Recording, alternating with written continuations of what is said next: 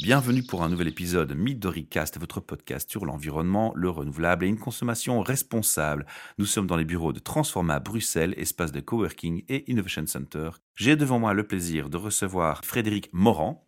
Bonsoir Michel. En faisant des recherches, je suis tombé sur la page Verdiris. Donc je me suis dit, ça correspond à notre projet, mais je ne vais pas trop en dire. On va d'abord te présenter. Est-ce que tu avais un rêve d'adolescent qui te liait à l'environnement ou une volonté de, de préservation de l'environnement? Oui. Alors je vais te laisser m'en dire plus et surtout m'expliquer ce que tu as fait comme parcours, comme étude, pour un peu mieux te connaître. J'ai toujours eu le désir d'aller dans la nature pour euh, y reconstruire une société qui n'aurait pas les défauts de la société que j'ai connue dans les années 70, 80. Et ça m'a amené à des études d'agriculture pour être capable de produire moi-même ma nourriture d'une façon plus écologique, plus responsable. Et donc de là a découlé tout un parcours en études de forêt, agriculture, agronomie et plus tard dans la recherche. Donc ta formation à la base, c'était suivre le parcours en agronomie et puis la recherche. Oui. On va parler aujourd'hui de verre d'iris. Est-ce que tu peux me dire en fait de quoi on parle? Verderis est une coopérative potagère euh, située à Anderlecht et l'objectif de Verderis c'est de créer des emplois qui soient responsables socialement et écologiquement dans le système alimentaire bruxellois. Alors il y a deux aspects. Il y a amener la culture dans Bruxelles et il y a l'aspect de jouer un rôle sociétal par rapport à l'emploi dans Bruxelles. Oui, ça suppose une troisième responsabilité en plus de la responsabilité sociale et environnementale, c'est la responsabilité économique. Pour créer des emplois, il faut avoir des recettes. Et donc, ça suppose d'avoir une activité commerciale. Donc là, on va rester quand même dans un cliché qui correspond à la société que tout le monde connaît, mais on va passer en mode coopérative. On assume totalement cette dimension commerciale, puisque de cette dimension dépend notre autonomie économique. Et là, il y a un choix de vie, un choix politique. C'est-à-dire qu'on peut rêver et cultiver trois fleurs parce que c'est joli, et c'est très bien, et même euh, des radis qu'on va manger, mais en tirer un business model, une entreprise qui va pouvoir embaucher et se développer, et même investir, il faut assumer la dimension d'échange. Historiquement, l'échange a toujours été le moteur de la civilisation. Donc, de mon point de vue, j'assume complètement la dimension d'échange commercial. Je pense qu'on peut avoir un commerce écologique. Oui, tout à fait. L'intention initiale, c'est quand même travailler pour quelque chose qui soit favorable à l'environnement, mhm. qui ramène la culture. Alors, on choisit une culture spécifique. De, quelle culture on va parler? Des potagers euh, qu'on cultive en agroforesterie. C'est-à-dire? Pour ceux qui ne connaissent pas ce C'est-à-dire que l'agroforesterie, elle associe des arbres aux cultures classiques du potager. Donc c'est un souci de biodiversité et d'interaction synergique entre les différentes cultures. On cultive des arbres fruitiers parce qu'ils donnent des fruits d'abord, mais aussi parce qu'ils vont créer un habitat pour tout un tas d'auxiliaires de culture qui vont aider les cultures environnantes. Les arbres vont aussi créer un microclimat qui va par exemple calmer le vent et favoriser la croissance et la bonne santé des cultures intercalaires. Alors je ne te l'apprends pas, tu connais certainement le terme permaculture. Est-ce mhm. qu'on est ici dans de la permaculture ou est-ce qu'il y a un éloignement pour une raison euh?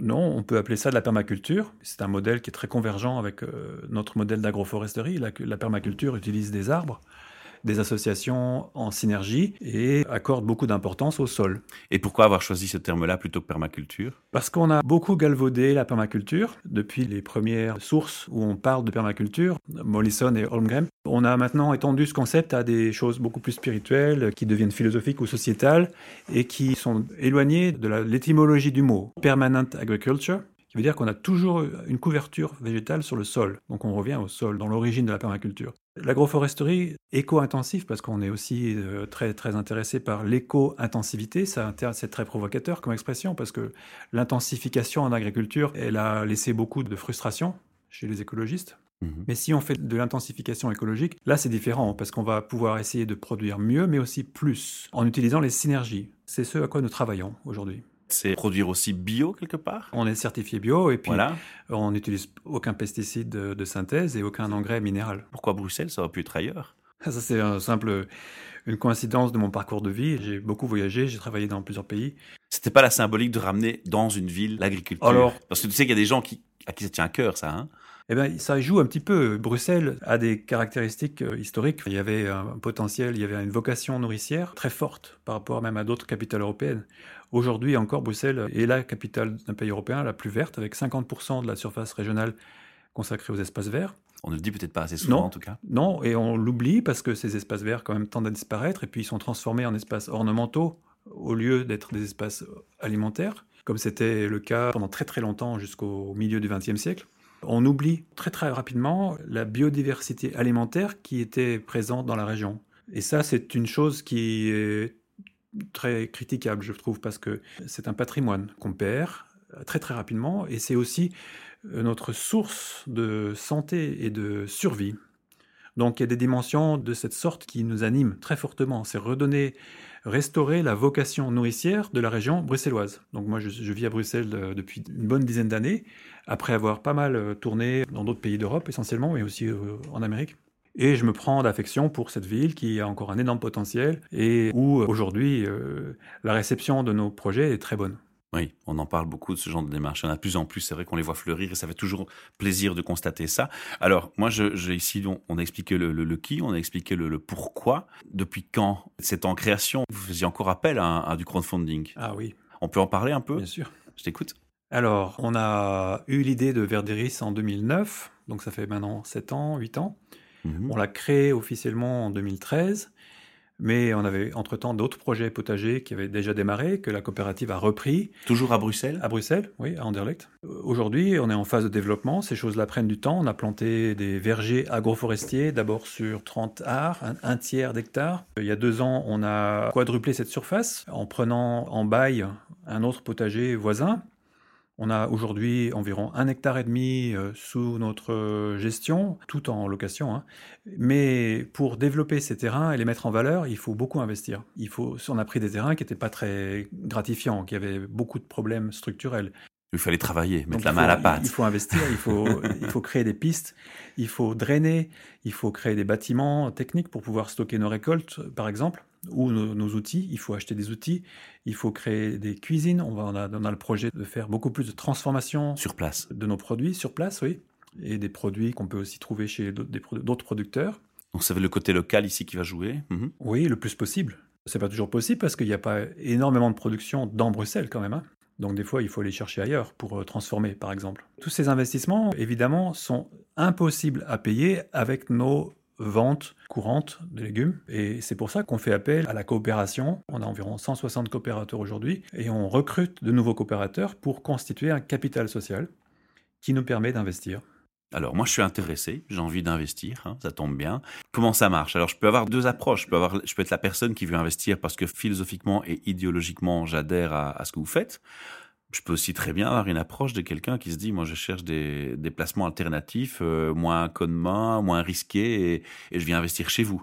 Les, deux approches te conviennent? Absolument, on est très ouvert, très ouvert à nos coopérateurs. Ça peut paraître une question bête, mais voilà, on peut, on peut parfois être euh, amené à, communiquer différemment par rapport au profil qui vous contacte pour ça aussi. Absolument, mais il peut y avoir euh, tout plein de raisons pour nous rejoindre, avec un mélange d'ailleurs de raisons. Euh, il y a des gens qui se reconnaissent dans ce qu'on fait, qui aimeraient bien le faire eux-mêmes, qui sont déjà pris par d'autres projets. Et qui n'ont pas le temps, tout simplement. Qui n'ont pas le mhm. temps et qui se retrouvent un petit peu identitairement dans ce qu'on fait. Et, donc, on invite ces personnes-là à, nous contacter pour, euh, pour éventuellement euh, envisager une coopération qui peut prendre une forme financière. On a des parts sociales qui commencent à 100 euros. Mhm. Mais ça peut aussi prendre d'autres formes. On rencontre très, très souvent des gens qui ont des compétences, qui souhaitent nous apporter leurs compétences. On a des volontaires, des coopérateurs volontaires qui nous apportent leur expérience. Il y en a qui nous aident dans la, conduite de nos projets, par exemple, mhm. en allant démarcher des gens, des fournisseurs et en réfléchissant avec nous. Donc ça, ça marche très bien. On a un projet de Food Lab qui, fonctionne comme ça aujourd'hui, avec euh, un coopérateur qui a beaucoup d'expérience dans la conduite des projets, puis qui nous aide à concevoir notre projet de Food Lab en container en kit de 60 mètres carrés, avec des chambres froides, des pompes à chaleur, ce genre de choses. Pas mal. Alors moi, je posais la question pourquoi? Parce qu'en général, les gens qui ont cette approche idéologique connaissent déjà le système de crowdfunding, connaissent déjà comment on se fonde une coopérative, comprennent ce jargon propre aux coopératives. Mais pour quelqu'un pour qui c'est complètement nouveau, comment ça se passe? Imaginons que, voilà, moi, j'ai pas l'habitude, je découvre comment ça va se passer. Qu'est-ce qui va se passer avec mes 100 euros? Qu'est-ce que vous allez en faire?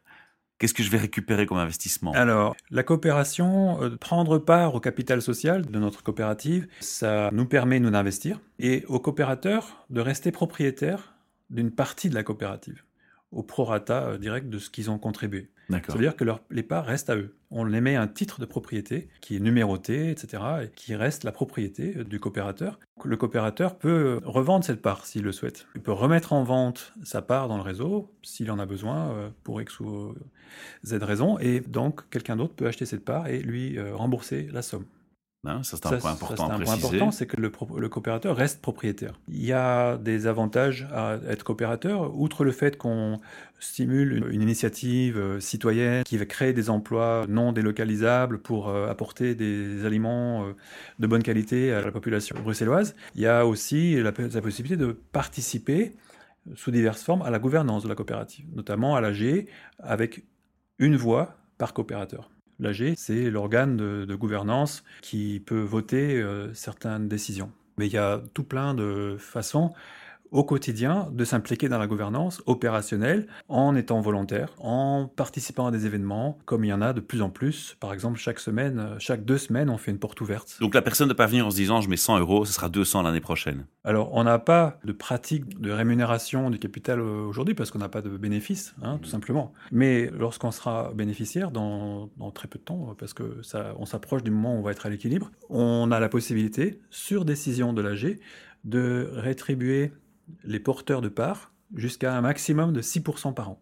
On essaie de ne pas être à l'écart des dynamiques financières, comme euh, certains qui les rejettent. Nous ne les rejetons pas. On essaie de rester en équilibre, c'est-à-dire de ne pas faire tout pour l'argent ou rien pour l'argent, d'avoir un équilibre. On pense qu'il y, a besoin d'argent aujourd'hui et que euh, l'argent c'est un outil et ce n'est pas une fin, très important. On a une recherche de gains patrimonial dans mhm. la coopérative. Ça, c'est écrit dans les statuts. C'est typique des sociétés coopératives à finalité sociale auxquelles nous, auxquelles nous appartenons. Et donc, on essaie d'avoir un point de vue raisonnable et responsable par rapport à ça. D'ailleurs, on est labellisé par une organisation qui, qui surveille l'utilisation des finances, des financités, qui a labellisé nos outils financiers. On en est très fiers, très contents. On s'est engagé pour ça, à être transparent, à ne pas euh, tomber dans des trafics d'armes, par exemple, ou d'enfants, ou des choses comme ça, et avoir une gouvernance responsable en interne aussi. Quand on a envie d'aider une coopérative, il y a un autre aspect, tu l'as dit, tu l'as déjà mentionné, c'est l'aide, mettre son talent au service de la coopérative.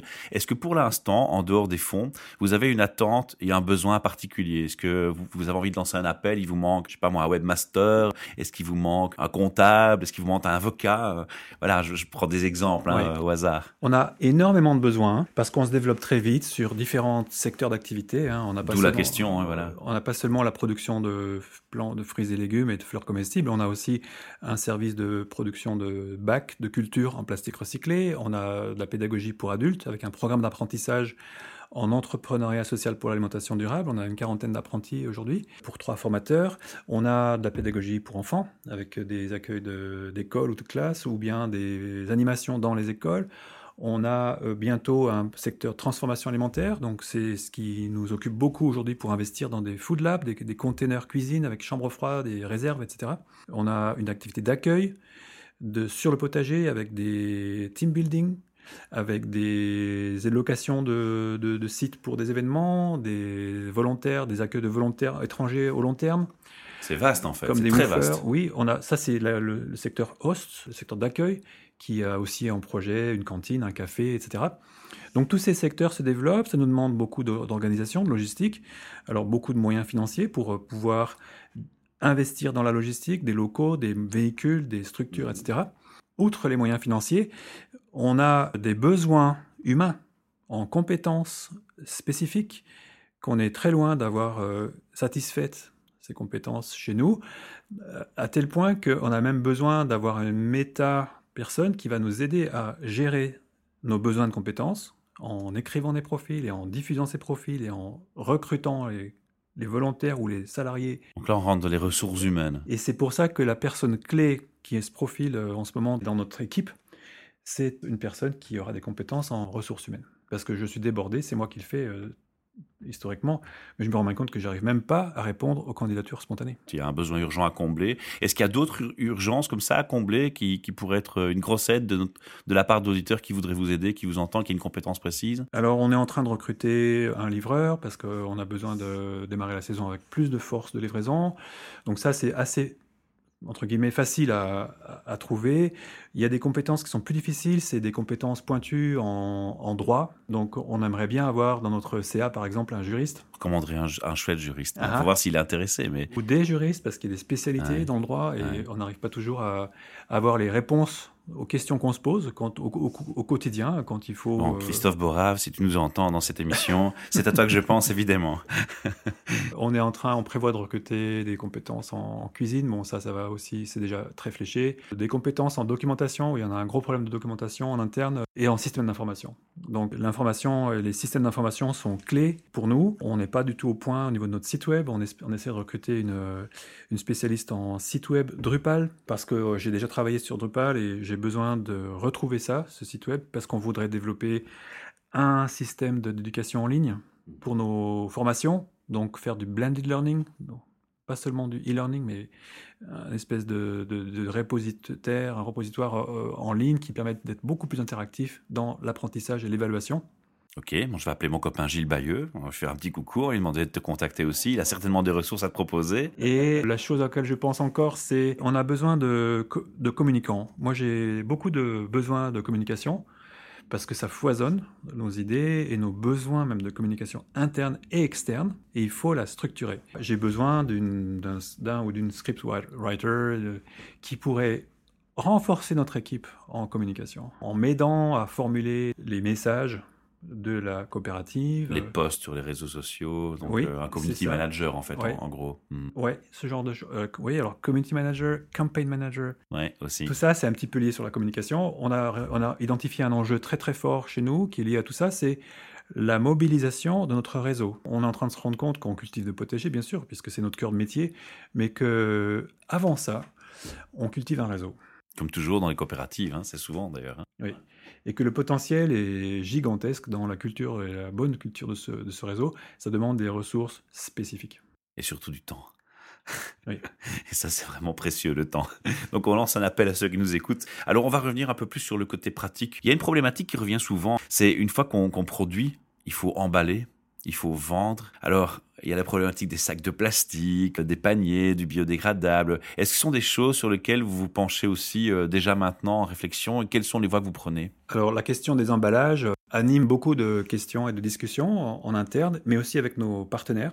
On est en circuit court, donc on récolte sur commande. On fait très peu de stock et on a peu d'emballage. Donc, on nettoie nos fruits et nos légumes, on les charge dans des caisses selon les commandes et c'est parti pour la livraison. Donc, la plupart de nos produits sont pas emballés.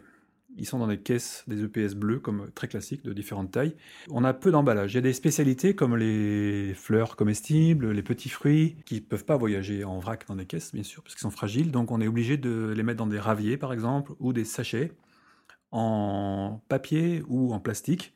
Et aujourd'hui, on n'a pas trouvé de solution écologique, vraiment écologique, qui ne consommerait pas de, produits pétroliers, par exemple. On pense que c'est réalisable. Il y a des bioplastiques qui sont à l'étude depuis très longtemps, mais qui sont absolument pas disponibles à des prix raisonnables. Moi, j'ai trouvé récemment, mais c'est une parenthèse, un truc très sympa au Bioplanète. Et là, ils ont des espèces de sacs en toile qui vendent pour mettre justement les légumes et les fruits. Et c'est très pratique, je trouve. Je les utilise, je les connais, bien, mais à ma connaissance, ils sont pas très compostables. On les, nous, on les jette à, la poubelle. Hein. Non, mais l'avantage, c'est qu'on les réutilise. Hein. Par exemple, quand c'est un ah, ménage, on les réutilise. Voilà, c'est ça, quoi. Bien sûr mhm. qu'on peut les réutiliser, oui. Comme les sacs en papier, comme euh, un certain nombre de fois, oui. Mais nous, on travaille avec nos, partenaires sont tous sensibilisés à ça. On ramasse le compost de nos clients quand on va livrer un restaurant. On, leur demande de préparer leur compost, donc on ramasse le compost nous-mêmes en faisant une économie circulaire. On a démarré ça il y a deux ans, ça, ça marche bien. Il y a des difficultés, mais on souhaite continuer. Mais pour ça, on utilise des sachets en plastique pétrolier, parce que euh, les sacs en, plastique recyclables ou euh, compostables sont hors de prix et sont prohibitifs tout simplement. Donc on a, là, on a les sacs conventionnels. Alors avec pas mal de partenaires, des épiceries, etc., on réfléchit à la livraison en vrac le plus possible, au zéro emballage, à diminuer les emballages et bien sûr aux emballages écologiques. On espère que ça va bientôt arriver et que ça sera bientôt abordable. Il y a des choses qui apparaissent hein, sur le web. Maintenant, c'est toujours la question du prix aussi, de la faisabilité, du, du rapport qualité. Pour l'instant, c'est pas compétitif. On a des prix qui sont très très hauts par rapport euh, aux standards. Pourtant, on a demandé là, c'est clair. On l'entend régulièrement à notre micro. Il y a un point important qu'on n'a pas encore précisé, c'est si on veut acheter vos produits en direct, où est-ce qu'on les achète? Bon, d'abord, on a plusieurs types de produits. Hein. On a deux grands piliers commerciaux. C'est les bacs de culture en plastique recyclé que nous livrons en kit, ou bien installés, assemblés, ou bien même remplis. Donc ça, ça peut être livré en entreprise, ça peut être livré chez les particuliers. dans toute la Belgique. On a un stock et on, livre dans toute la Belgique. On a des partenariats avec euh, des grandes entreprises qui, qui, font du mécénat pour équiper des écoles en mini potager, par exemple. Génial. On installe dans, depuis le Limbourg jusque dans le, dans le Hainaut. vous gérez les trois langues nationales? Alors, pas l'allemand tellement, non. Le néerlandais, euh, un petit peu, et euh, l'anglais sans problème, le français, bien sûr. On n'a pas eu de difficulté. On achète nos bacs au Limbourg, hein, dans, dans, chez une société néerlandophone depuis, depuis des années, il n'y a aucun problème. L'autre pilier commercial, notre cœur de métier, c'est les légumes. Et donc, toute l'information sur nos offres est sur notre site web, y compris le catalogue de bacs et notre liste hebdomadaire de fruits et légumes qui est mise à jour chaque semaine, tous les dimanches. Vous vendez les fruits et légumes via le site web, via la plateforme Alors, on a une offre qu'on diffuse chaque semaine. On n'a pas de e-commerce pour l'instant. Voilà, c'est ça, quoi. C'est, on n'en est pas encore là. Parce que l'idée, c'est pas de rester quand même un peu local. À l'échelle de la région, si, on va pas vendre nos tomates en, Chine. Hein. Mhm. Si Verderis s'appelle Verderis International, c'est pas parce qu'on livre à l'étranger, pas du tout.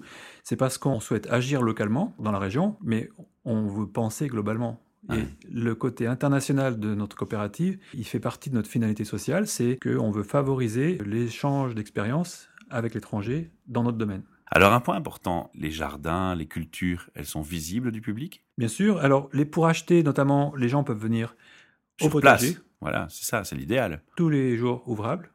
On a une vente au comptoir, mais on livre aussi sur tout Bruxelles. Aujourd'hui, on est en hiver deux fois par semaine, mais en pleine saison, c'est pratiquement tous les jours ouvrables. On a un réseau de restaurants et d'épiceries bio et de plus en plus de particuliers qu'on livre sur demande.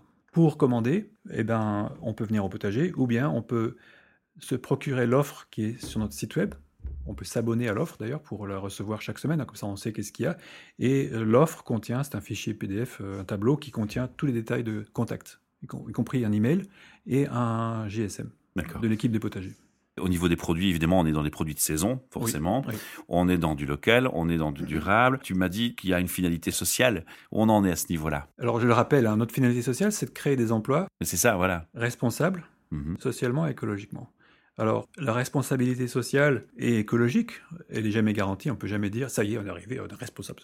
Non, c'est un processus et on essaie de faire attention on s'engage à faire attention à un certain nombre de choses, notamment eh des pratiques euh, responsabilisantes d'entreprise qui vont favoriser l'autogouvernance et la responsabilité, l'autonomie, l'épanouissement aussi du personnel. Ça prend des formes diverses que je ne vais pas détailler tout de suite, mais le deuxième aspect, c'est la responsabilité écologique. Donc on est certifié bio depuis déjà trois ans. C'est déjà un pas très très important dans la responsabilité écologique, c'est-à-dire qu'on n'utilise pas de pesticides, pas d'engrais minéraux, et on va bien au-delà, c'est-à-dire qu'on a de l'agroforesterie, on, on, a fait beaucoup de, biodiversité, on cultive euh, énormément d'habitats dans le potager et juste autour pour favoriser la biodiversité, par contraste avec des, pratiques euh, qui sont beaucoup plus pauvres en monoculture par exemple, mhm. même en bio. Donc c'est pas imposé par le bio, hein, la biodiversité. On peut faire du bio et totalement monoculture, cultiver une seule sorte de choses sur des hectares. Et vous formez les gens aussi sur ces aspects alors, c'est partie de notre finalité sociale. C'est-à-dire que pour créer des emplois, dans un secteur comme le nôtre qui est quand même très émergent en milieu urbain, avec euh, des guides techniques qui sont assez innovants, hein, l'éco-intensification, c'est relativement nouveau dans le monde de la bio même, euh, en tant que concept. C'est-à-dire qu'on veut être intensif, mais écologique. Donc produire mieux, mais plus encore, mmh. en utilisant des synergies, en recyclant nos ressources. Quand on recycle nos ressources, on est plus efficace, on a plus, on a un meilleur rendement, par exemple, un meilleur rendement en carbone ou en énergie. Alors la formation, elle relève de notre... Pour créer des emplois, il faut créer les compétences, puisqu'on ne trouve pas de compétences sur le marché du travail dans ce domaine-là. Donc depuis déjà des années, on a entrepris une formation professionnelle en horticulture écologique. Maintenant, ça s'appelle plus comme ça, ça s'appelle l'entrepreneuriat social pour l'alimentation durable.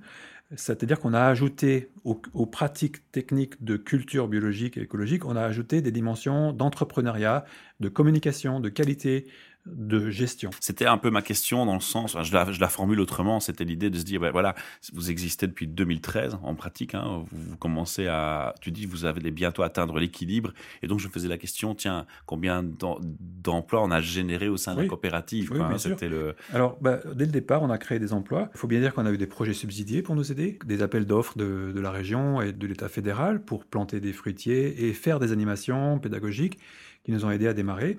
Et pour ça, on est très reconnaissant au, au pouvoir public qui nous ont fait confiance. Et ça nous a permis de créer des emplois, mais les subsides font partie des recettes euh, en comptabilité. Donc, on a commencé euh, tout petit. Moi, je me salariais pas, je me payais pas d'abord euh, pendant les premières années.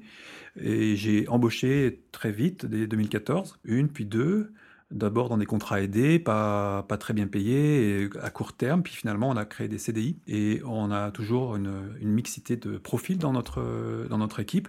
Aujourd'hui, on a une dizaine d'équivalents temps plein qui ont le statut d'employé. La plupart, faut bien dire, sous des formes de, de contrats subventionnés de type euh, CIP ou STE qui sont des contrats de formation. C'est pour ça qu'on arrive à contrôler nos charges.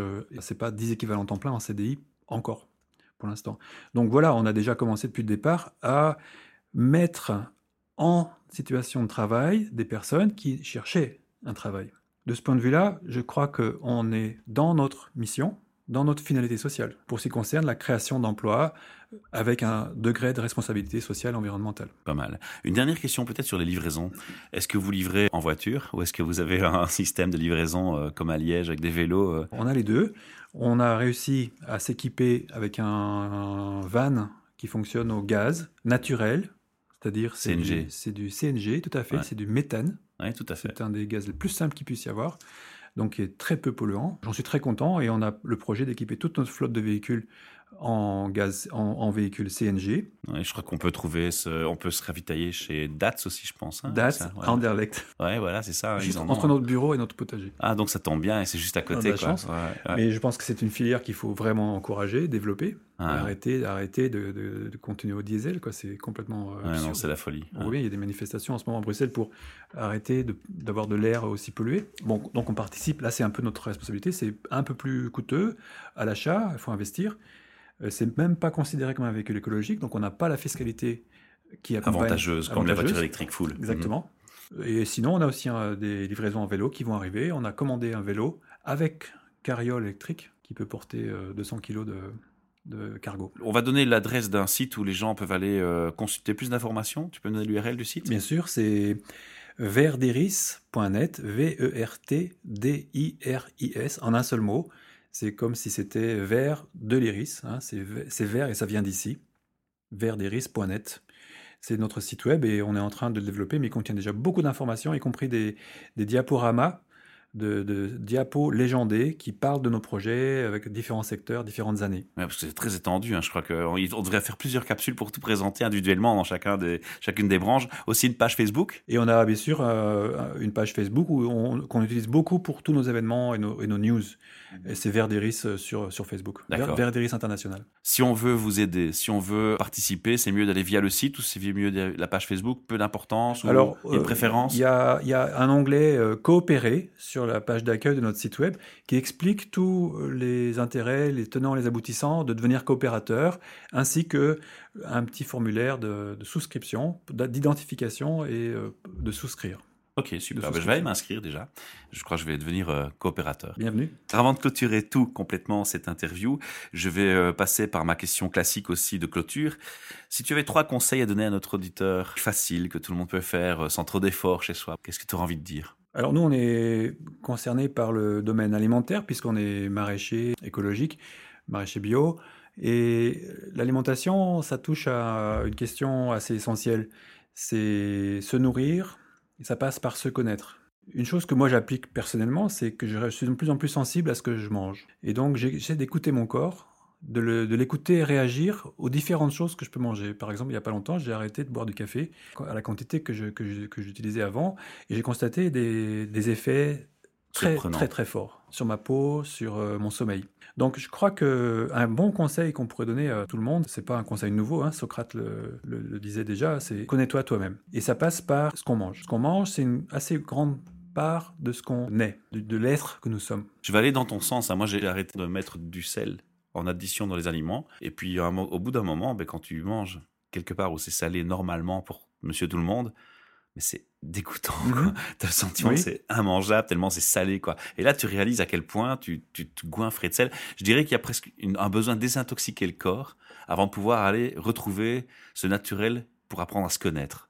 Et je crois que c'est peut-être aussi un- le, le message qu'on peut, qu'on Oui. peut compléter avec ce que tu viens de dire. Oui. D'autres conseils? Se connaître, ça passe donc par euh, connaître ce qu'on mange, écouter ses réactions corporelles. Et bah, ce qui est important, c'est aussi, je pense, d'écouter ses réactions et de se faire plaisir, de se gâter un petit peu, mais au sens euh, positif du terme. C'est-à-dire, ça ne veut pas dire manger plein de, su- plein, de, co- plein de cochonneries, plein de sucreries. Ça veut dire Prendre soin de soi. prendre soin de soi, au Mhm. sens euh, éc- s'écouter et aller dans le sens de, son, de son corps. Donc la dimension plaisir, elle est cohérente pour moi avec la dimension santé. Il n'y a pas d'incompatibilité. Mmh, au contraire.